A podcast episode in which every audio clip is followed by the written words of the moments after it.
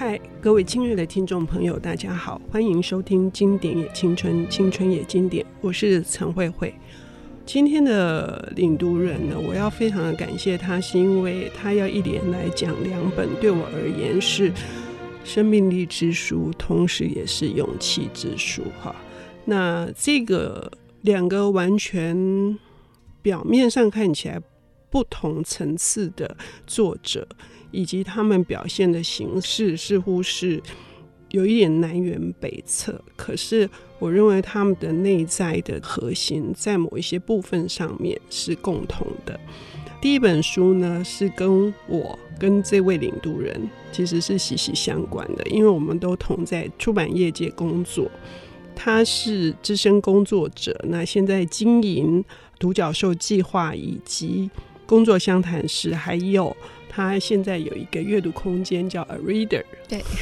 同时呢，他也刚出版《大人只知道部分的世界》，他是李慧珍小姐。哦，对了，她也是 IC 之音的广播节目主持人哈。独角兽的灵感图书馆，OK，欢迎李慧珍，慧珍。嗯，谢谢慧慧姐，各位听众大家好，嗯、我是李慧珍。嗯，今天要带来这本书哈，嗯、我。重新读过之后，我之前大概五六年前读的吧，事隔这么久再读，依然受到很大的那个震动，然后一直在办公室推荐编辑读哈。嗯、应该是除了这个，有一本书叫做《除了死都只是擦伤》嗯、这本书，都是很另类的编辑。对，那我听慧珍在节目上曾经也推荐过今天要谈的这本书，嗯嗯说作者。或者是这本书所要传达的，应该就是你的另外一本著作《成为自由的人》里头的那个自由的人哈。嗯、我们谈这本书以及作者他的那个身份跟职业是什么吗？这个圈外编辑的作者叫都竹响一，因为我觉得我一直都很喜欢那种特立独行的人，就是不是那种主流的人，可以这样讲，就是比较特立独行，然后有自己的想法。对我来讲，我觉得那样的人就是一种自由的代表，就是他有自己想做的事情，然后他有能力去执行，未必符合业界的某些规范，但是我觉得他们做的事情很很触动我，会带给我很大的这个热忱跟动力。而且我觉得都主响一对我来讲又特别有意思，是因为他之前也是在杂志社，就是日本非常有名的 Brutus 跟 Popeye，然后后来他又做书，所以他同时做过杂志，做过书。那跟我的历程也是，我也有短暂的做过杂志，但我主要还是做书啦。所以他讲杂志、讲书，我觉得都很有共鸣。所以读这本书的时候，我觉得非常畅快。嗯，刚刚说到这个特立独行的人，我记得当时我成立台湾第一家的日本推理出版社的时候，我找编辑，嗯、那时候也兼着麦田。我找编辑就是不怪不行，要怪，虽然蛮自找麻烦的，嗯嗯嗯，因为要处理他们的怪，其实要花很多的心力。但是最终，我认为如果作为一个编辑，同时也是一个创意的行业，哈、嗯，他还是要有一些应该像你一样，你为什么会取独角兽？嗯、应该是 是有一些怪的地方，有脚的，有脚的哈。嗯、那又提到说他是杂志跟书的编辑，那你可以谈谈他最打动你的地方是什么？那所谓的圈外。嗯，为什么叫做圈外编辑？又指的是什么？嗯，我觉得他讲这个圈外，就是他有讲他是这个，不管是音乐界、杂志界、出版界、什么译文界，他觉得他都是一个圈外人，因为他做的事情都不是那么符合这个圈子里本来做事的方法。那我我可以念一段，就是在这个书很前面的地方，他讲的一段话，我我觉得其实就可以。来回答这个人跟他做的事情的核心。他说：“假如要去任何人都没去过的地方，我当然定不了计划，也无法预见那里的状况。我会不安，也可能会碰上意外。正因为如此，我才看得到前所未见的事物。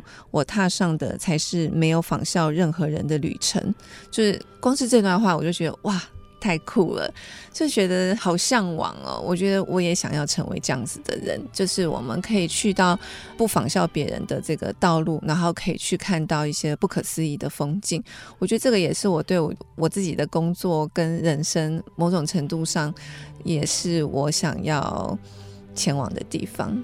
嗯，这一段话我也我也抄下来了哈，因为他一开始刚慧珍说过，他在这个 Brutus 或是 Popeye 的这个杂志的时候，是日本当时的时代背景，泡沫经济的资源是很丰富的。可是后来过的那段时间，日本迈入了冰河期啊，非常的不景气，而他始终都还是秉持着这样的想法哈。可是他应该会碰到很多的困难才对啊。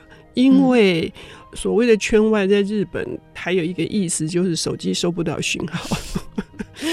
那他等于是去到一个是自己一个人，对，他很常常可能一开始也许是有团队，后来他是孤立无援的状态之下，对，他后来就辞职，就变成是一个独立的工作者。嗯，对，即使他在那个杂志，他也只是一个接案的人。嗯嗯嗯，他接案的人。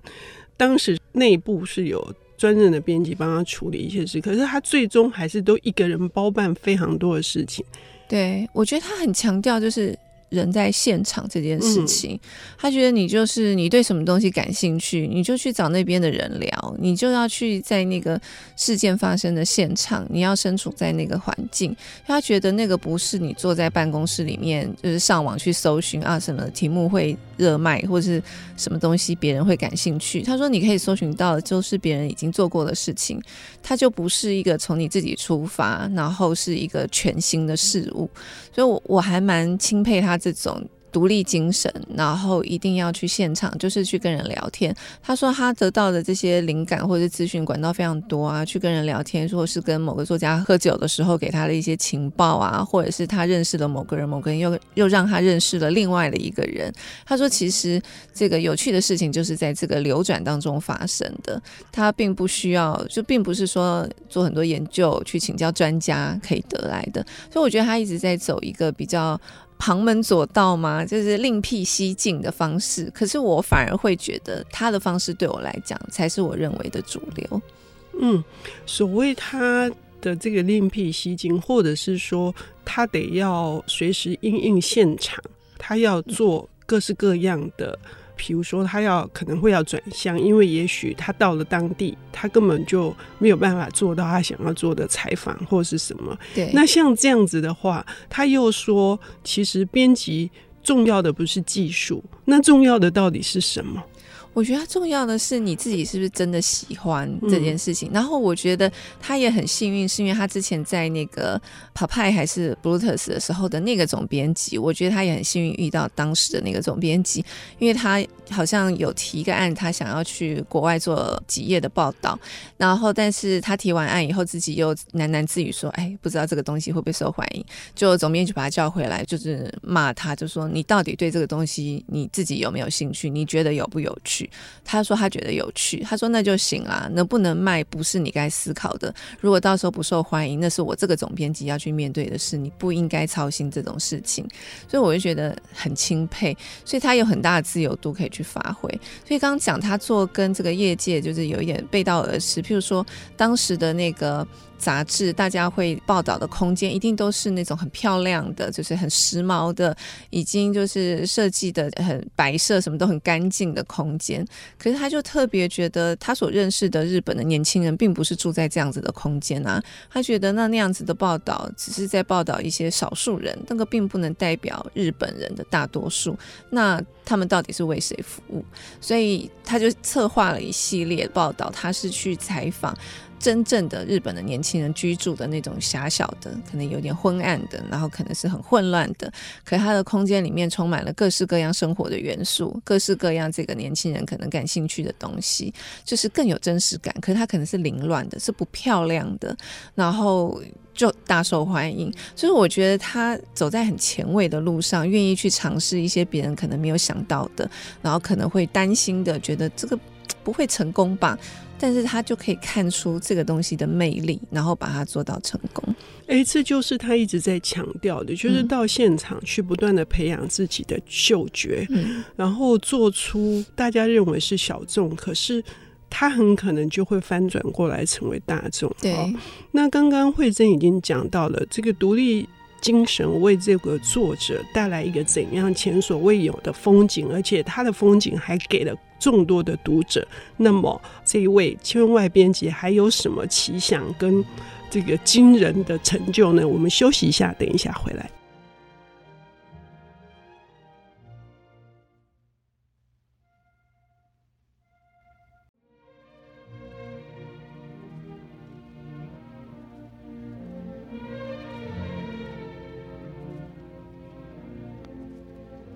欢迎回到《经典也青春，青春也经典》。我是陈慧慧。我们邀请到的领读人是独角兽计划以及工作相谈室的主理人李慧珍女士。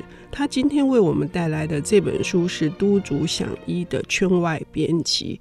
上半段节目我们已经谈到了她的独立精神，使得她能够在。当时的杂志一片以梦想为前提所去规划出来的美美的空间啊，美美的设备，或者是美美的一个应该要生活上面追求的一个 lifestyle，但是它却以一个路边哈，就是 roadside 的这样的概念，反而是跟大家唱反调似的去提出一个东京他们的 style，Tokyo style 其实就是狭窄的。拥挤的、混乱的，好，反而大受欢迎。那么，对都筑来说，是这件事情才是真正有趣的事。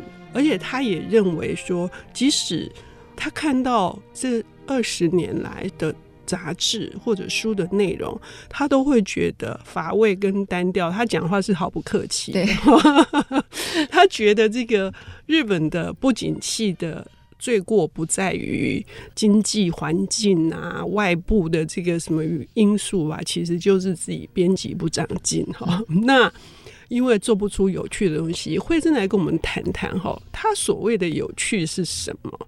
对，我看这个书，我就觉得我特别 catch 到两件事情，一个就是刚讲独立精神，这是我很喜欢的；另外一个就是有趣这件事，因为我觉得他同时是杂志人，然后同时是出版人。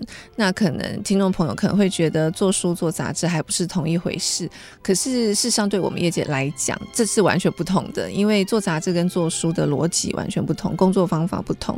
然后我觉得工作者的特质也不太一样，因为杂志的步调。要比较快，然后可能一期包含的题目比较包罗万象，不像书，可能是一个主题挖得很深，然后相处的时间也比较长，这样子。那杂志要求的是快跟广，所以我觉得他在于先是杂志人的身份嘛，那所以我觉得他本身应该也就是一个好奇心很强的人，所以我觉得他本来就带着某一些对很多东西抱持着好奇、好玩的性格，所以我觉得他做的东西都很有趣。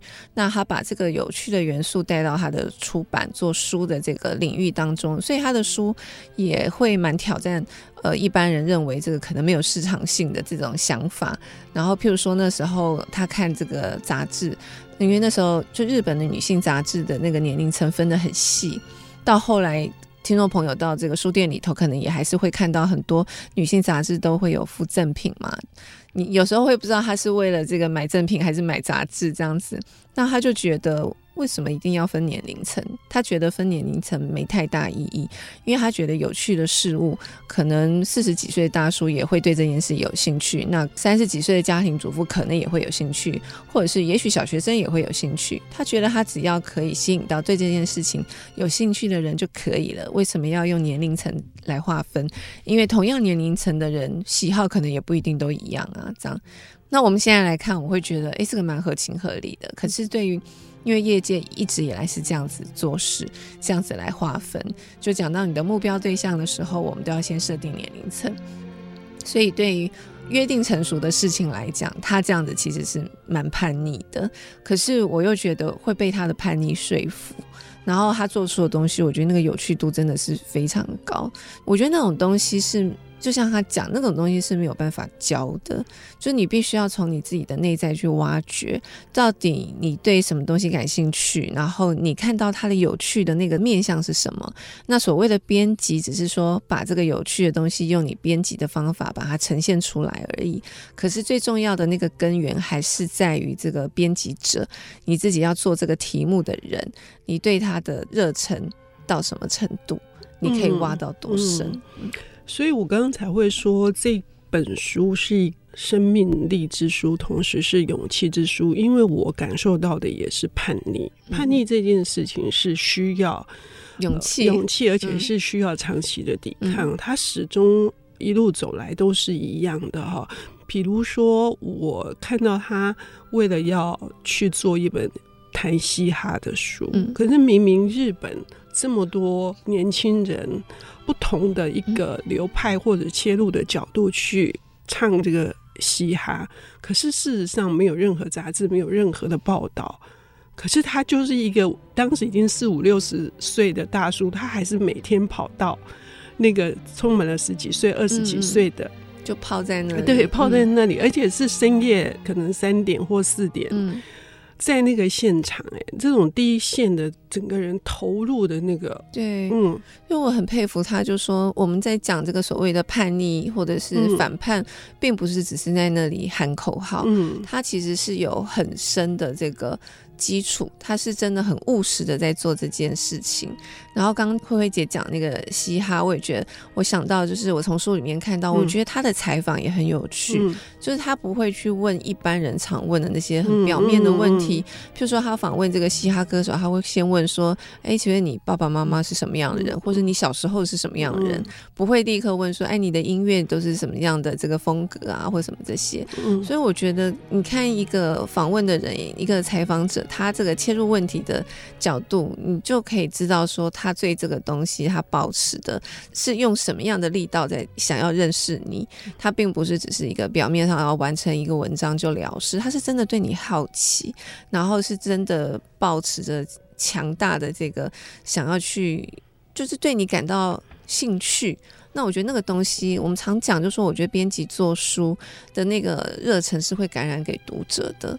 所以我觉得他从访问开始到他做书或者做杂志，我觉得那种热忱其实是会感染给读者。我觉得他的反叛精神是建立在这个强大的热情跟务实的功夫之上。嗯，也就是说，他身体力行，而且他对于这一点的观点就是说，当然作为一个报道者或采访者，他是应该要做功课的。可是你不需需要把你做的功课，其实我也看过这样的采访者，嗯嗯、他讲了一堆，说你是不是怎样怎样，然后对方受访者能说是，嗯、问不出不知道的东西。对，所以他说，其实重点不在展现自己做了多少功课，嗯嗯嗯、重点是。你是不是真的觉得很想认识这个人？你是不是真的很想让大家认识这个人？而且受访者也会觉得，哎、欸，你居然是对我感兴趣，哈。那真的就可以愿意滔滔不绝的说出，对，嗯、那这个也就是有趣的地方吧？没错，嗯，对，嗯，我觉得那个有趣并不是在要做书的封面的时候才开始，嗯，那个有趣应该是心里面有这个题目要去呈现的时候，那个有趣就埋下了这个种子，而且要从每一个环节都要去展现这件事情。那那个有趣，我觉得如果只是。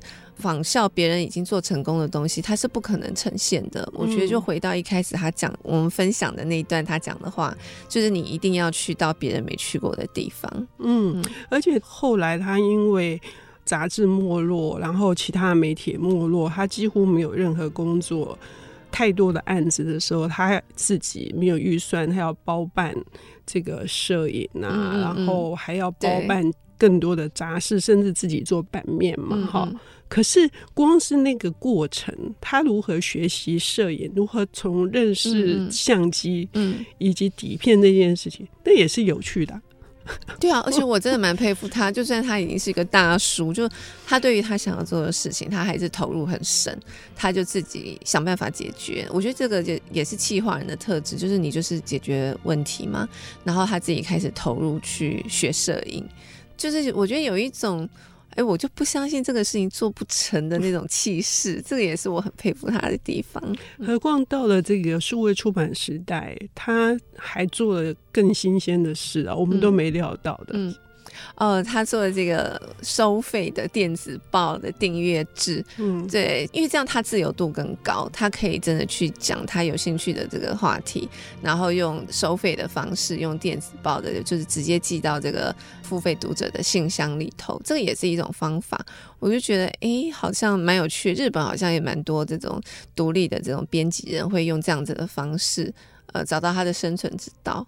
嗯，而且他说他不是不用部落格或者是其他的机制，而是说他想要用一万字的内容，他要配两百张的图片，可是，一般的平台只能让他配十张，所以他只好自己去研究，甚至如何收费那个机制哈。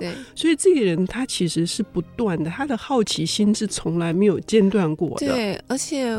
我觉得他还蛮有弹性的，就是可以因应这些变化去、嗯、去找到一个方式，就是你好像也不容易让他放弃这样子。对，我觉得他确实有一个这样子的精神。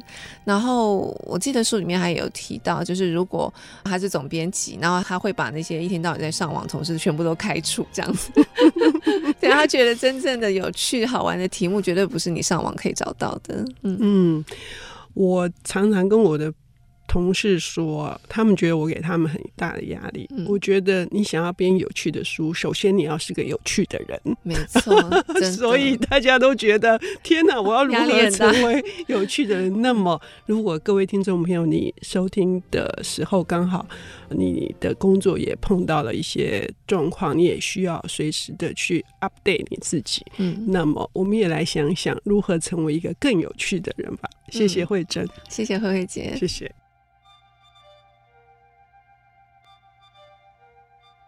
本节目由 IC 之音与瑞木读墨电子书联合制播，经典也青春与您分享跨越时空的智慧想念。